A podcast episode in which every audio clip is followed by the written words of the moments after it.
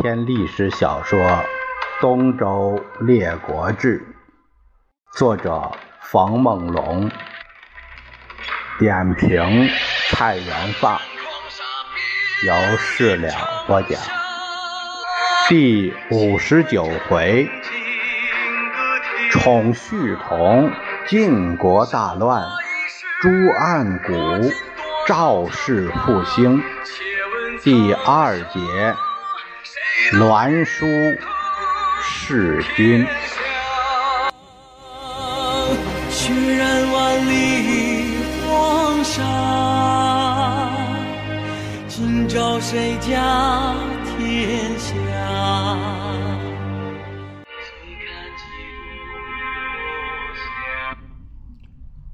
却说上军副将荀演，听说本帅。却其在演武堂遇险，也不知道是什么人，就赶紧驾车入朝，要奏文讨贼。中军元帅栾书不约而同也来到朝门，正遇上旭同引兵到来，舒衍二人不觉大怒：“我知道何人作乱，原来是你们这鼠辈！”禁地森严，假释谁敢近前？还不散去！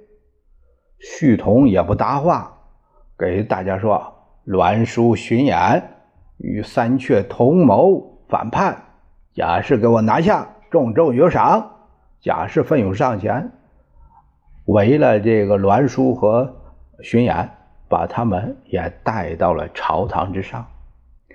立功听常遇江等。等人把这个事儿干完了，他就来到御殿，一看甲士纷纷，倒吃一惊。哎，罪人已诛，这这众军怎么还不散呢？徐通说：“拿了叛党，嗯，栾书、荀偃，请主公裁决。”李公说：“这事儿和他俩没关系。”常玉娇跪在晋侯膝前，他说。栾阙同工一体之人，荀偃又是阙齐的部将，三阙被诛，栾荀二世必不自安，不久将有为阙氏复仇之事。主公今日不杀二人，朝中不得太平。立功说：“一朝杀三卿，波及他族，寡人不忍也。”切，他他。没能大开杀戒，于是就把这栾书还有荀偃给放了。该做你的官做你的官，跟你们没关系。这栾书、荀偃谢恩回家了。常玉娇叹了一口气：“君不忍二人，二人将忍于君矣。你把他们饶了，他们能饶了您吗？你听不进去，我这地方我我待不了了。”随即。他逃奔西戎去了，逃国外去了。立功重赏贾氏，把这个三阙的尸首号令朝门，啊，三日再过收葬啊。其他的阙氏之族在朝为官的，孤免死罪，尽罢归田，都都给撵走了。姓阙的都都不能在朝堂上。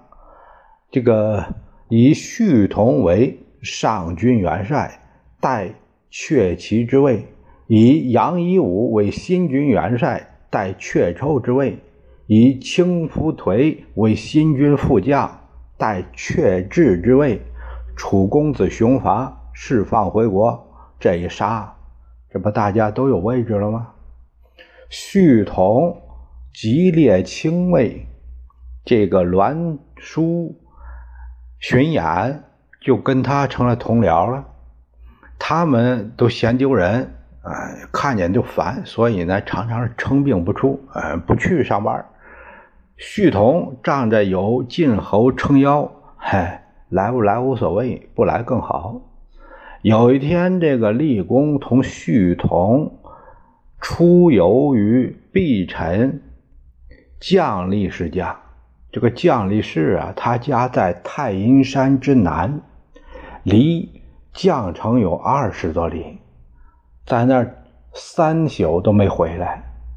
荀偃私下就找栾书说：“君之无道，子所知也。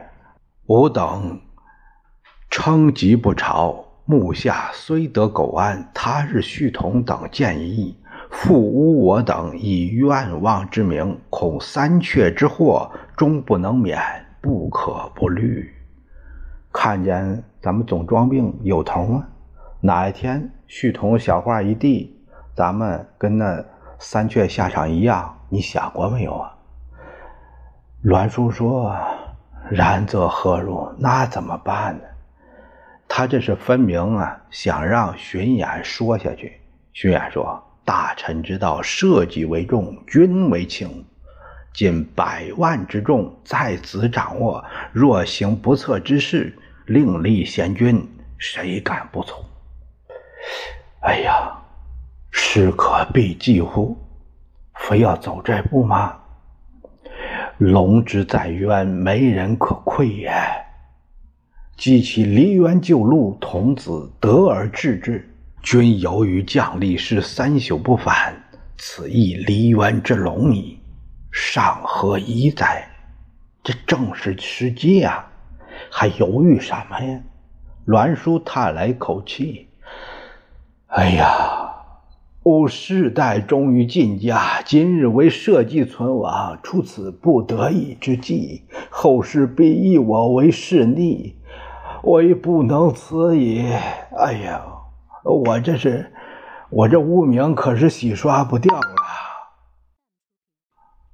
他虽然这样说，可是还是把这个以义士为名，说自己病好了，要找晋侯议事，预先让牙将程华带甲士三百人埋伏在太阴山的左右。二人到了将力士那里，夜见立功。呃，这个启奏说，主公弃政出游三日不归，臣民失望，臣等特来迎驾还朝。立功啊，还没玩够呢，那没办法，哎，这这只好跟着回来。续同为前导，舒衍随后，行到太阴山下，只见一声炮响，伏兵齐起。这程华先把这旭同给砍死了，立功吓得从从车上都掉下来了。栾书，呃，这个巡演急忙吩咐贾氏把立功给拿下，呃，屯兵于太阴山下。立功也成了人质了，被压在了军中。栾书说：“这范韩二世将来恐怕会有说法，我们把他俩也找了。”就说，就以君命召之。荀偃认为做的对，于是呢，就是让人飞车二乘，分召士盖、韩厥二将。呃，使者来到士盖家，士盖问主公召我什么事儿？使者答不上来了。是可疑，这事儿啊，不对。他派了心腹左右打听韩厥的动静，韩厥说自己啊，我有病，我去不了，给辞了也没去。范干说智者所见略同呢。哎呀，我看这里边有事儿。栾书一看这个士盖、韩厥两个人都没来，他问这荀偃：“这下一步怎么办呢？”薛偃说：“怎么办呢？子以骑虎背上欲下也。啊，你都骑虎背上了，你还想下来呀？”栾书点头，明白。当夜命程华给立功整了点毒酒一喝，公饮之而轰。主要是他不喝也得喝呀。随即在军中，呃，并联这个。葬于义城的东门之外。士盖、韩厥听说这个军轰啊，一齐出城奔丧，呃，该哭哭啊，什么也不问。安葬了这个立功之后，栾书把这这些大夫招在一起，商量立谁呢？荀偃说：“三阙之死是胥同诽谤他们，要扶立孙周。不过这也是有先兆的，此乃谶也。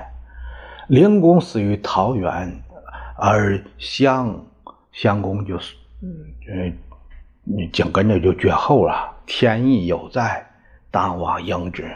这个，所以呢，咱们就还是立孙周吧。群臣都认为，呃，合理，都是都很同意。栾书就派了荀盈，呃，到京师去迎接孙周为君。孙周那年呢，才十四岁，他聪明绝顶，智略出众。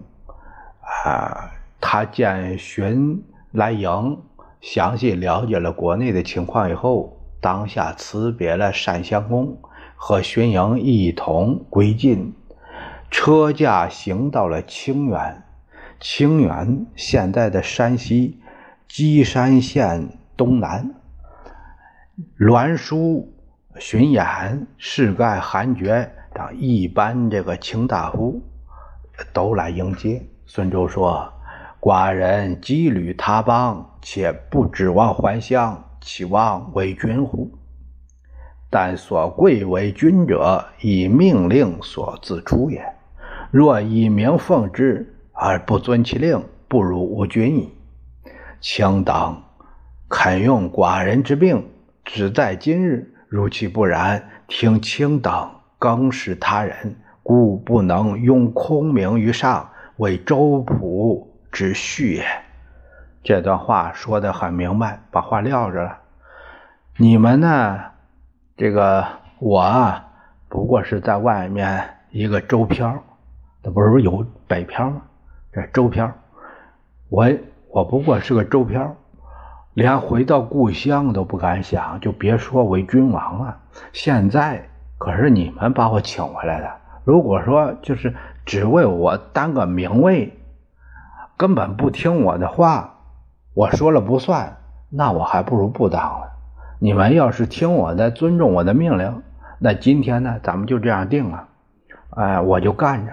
如果你们想把我当牌位那你们另寻他人。我我也不当那个周普第二，栾书哎，这他们这些听啊，浑身直发抖。哎，群臣愿得贤君而事，敢不从命？栾书退下来，给诸臣说：“这新君跟原来可不一样啊，我们要小心处事。”孙周进了绛城，朝于太庙，祀晋侯之位。这就是晋悼公即位的第二天，就当面指责杨一武轻夫颓，啊，逢君于恶之罪，就是小人，命左右推出朝门，斩之，其族拒逐境外，啊，把这些家族都给撵出去了，又把立功之死算到了成华的头上。啊错之于世，给分尸了，啊！吓得栾书一夜都没睡着觉。第二天告老致政，哎呀，我不干了，啊！推荐韩厥来接替自己的位子。没几天，经由成疾而卒，就这样给吓死了。岛公早就听说这个韩厥是个贤才。所以呢，拜他为中军元帅，代栾书之位。韩厥以谢恩为名，私下就跟岛公谈起来了。他说：“啊，臣等赖先世之功，得弑君左右。然先世之功，无有大于赵氏者。崔左文公，顿左襄公，俱能。”书中皆困，取威定伯。不幸灵公失政，宠信奸臣屠安谷，谋杀赵盾，出奔锦冕。灵公遭兵变，被释于桃园，景公嗣立，复宠屠岸贾。岸贾妻赵盾已死，借称赵氏是逆，追治其罪，灭绝赵宗。臣民愤怨，至今不平。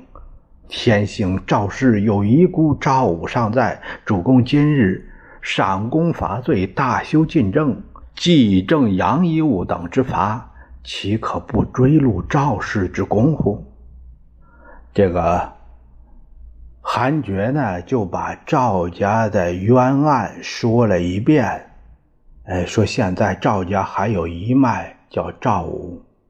道公说：“这事儿吧，寡人早先也听先人说过。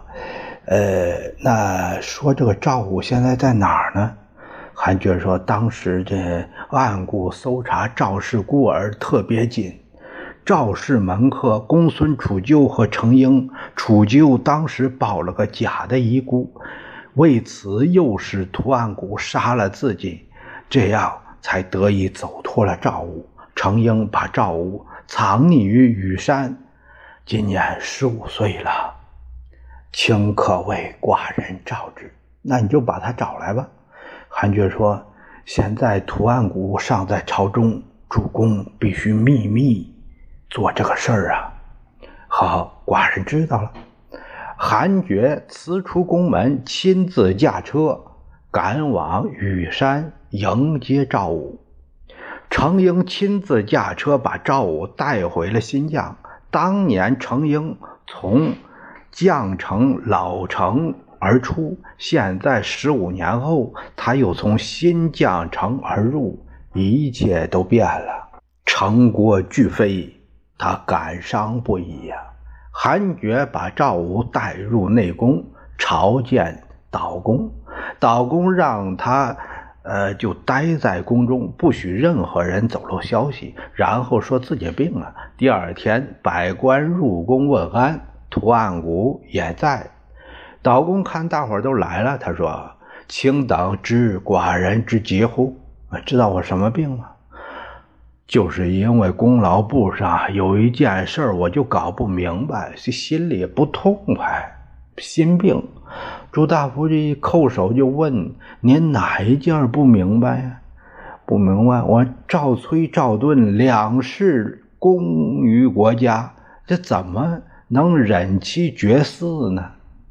大伙说：“这赵氏灭族都是十五年前的事了，现在主公虽追念其功，可是都给杀绝了，没人可立了。”道公说：“有啊，赵武现在就在这儿。那。”赵武出来吧！啊！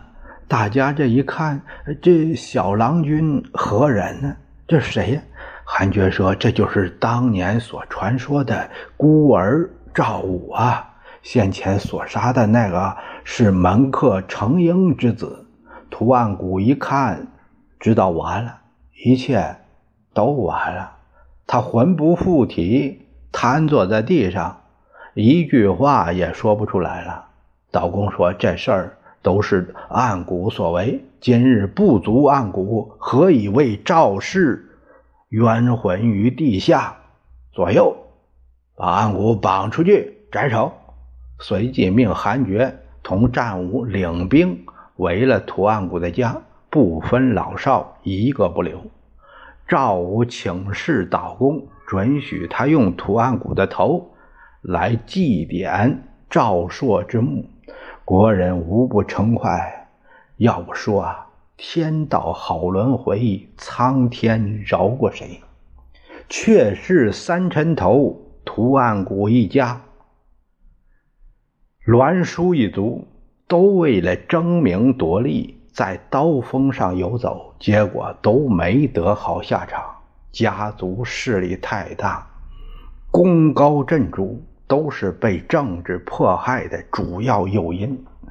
乾元咏史诗写道：“暗谷当时灭赵氏，今朝赵氏灭屠家，只争十五年前后，冤冤仇仇报不差。晋悼公诛杀了暗谷赵。”赵武与朝堂加官，拜为司寇，顶图案谷那个职位。赵家以前的田禄悉数归还。他听到程婴的侠义，就想让他为军政。程婴说：“当初我不能去死，是因为赵氏孤，没能立业呀。现在复官仇报。”我怎能贪人间富贵，而让公孙楚就一人去死啊？我要把现在的好消息去地下讲给楚旧听。楚旧兄，我来也。说着，自刎身亡。赵武是抚尸痛哭，请示晋侯，并脸从后，与公孙楚鸠同葬于云中山，谓之二义冢。赵武服齐崔三年，以报其德，为他服孝三年，报答他养育。救命之恩，这个齐崔呀，是一种丧服，它仅次于仅次于最重的斩崔，斩崔就亲爹亲娘才才有斩崔，其他都没有，以粗麻布制成，因为它这个要缝齐啊，这个要缝齐，所以叫齐催。它分为一年、五月、三月。这祖父母丧、妻丧，已嫁女的父母丧，呃夫妻为一年；曾祖父母丧，夫妻为五个月；高祖父母丧，夫妻为三个月。他虽然服其催，但是用三年，还是还是呃以父母的孝道。啊，来敬重程婴。有诗赞道：“阴谷深藏十五年，库中儿报祖宗冤。程婴楚鸠称双翼，一死何须问后先。”道公立了赵武为赵家平反，于是把在宋国的赵胜也召回来，又把邯郸避之，就是那不是他地盘吗？又给他了。随后又把朝中的职位重新洗牌，本着贤者尊之，能者使之，录前功，赦小罪，百官济济，各称其职。主要的官员有：韩厥为中军元帅。士盖副之，荀英为上军元帅，荀偃副之；栾衍为下军元帅，士方副之；赵为新军元帅，魏襄副之；齐奚为中军尉，杨舍止副之。副职啊，就是副职位啊。魏将为中军司马，张老为侯安。韩无忌掌公族大夫，释沃卓为太傅，贾欣为司空，栾鸠为亲军荣誉，荀斌为车右将军，程正为赞普，泽业寇为羽卫，姬延为羽司马。这个羽司马呀，后来叫侍郎，也叫兵部侍郎。他仅次于军司马，他掌管的是军车的，属呃属于那个后勤那个。如此整顿吏治，大修国政。这个捐补捐补薄敛，呃，这出现了一个这样的成语：捐补薄敛。捐补薄敛呢，就是。基本意思是免除积欠的那个租税，捐补薄敛。捐补就是啊，以前欠的那积税，真的要没有总欠着，那所以这就这个积累的这赋税叫捐补。呃，薄敛呢，就征的税就少了。计法省役，这个呃，振费启制。啊，蓄离惠寡，百姓大悦。这说的是积压欠税的少交点儿啊，就过去了。能不征劳役的就不征，一些被废止没进行下去的好项目措施接着做。孤寡这个老人，这个呃孤老寡妇都给起码的生活保障。宋鲁诸国一听新军这么有德行，都表示归服。只有郑成功没来，他没好意思来。为什么呢？他感念楚王为了救郑，给弄瞎一只眼。你说那怎么好意思随便在和晋友好呢？他这正就是在夹缝中生存的地理位置，没办法，这倒霉透了。楚公王听说立功被弑，他喜形于色。哎，这可是机会，这不乱了吗？他又想兴兵复仇。哎，我这眼可不能白丢啊！随即又听说什么晋又迎来了新军，赏善罚恶，用贤图治，朝廷倾诉内外归心，伯业将复兴。他一看这样，完了。刚来的喜劲儿没有了，他皱起了眉头，把这个群臣召来商议。我看我们不能这眼看着晋做大做强啊，必须得给他添点乱呢，让晋这老大当不好，当不成，呃，不能让晋成伯。令尹英奇他束手无策，他也没好主意。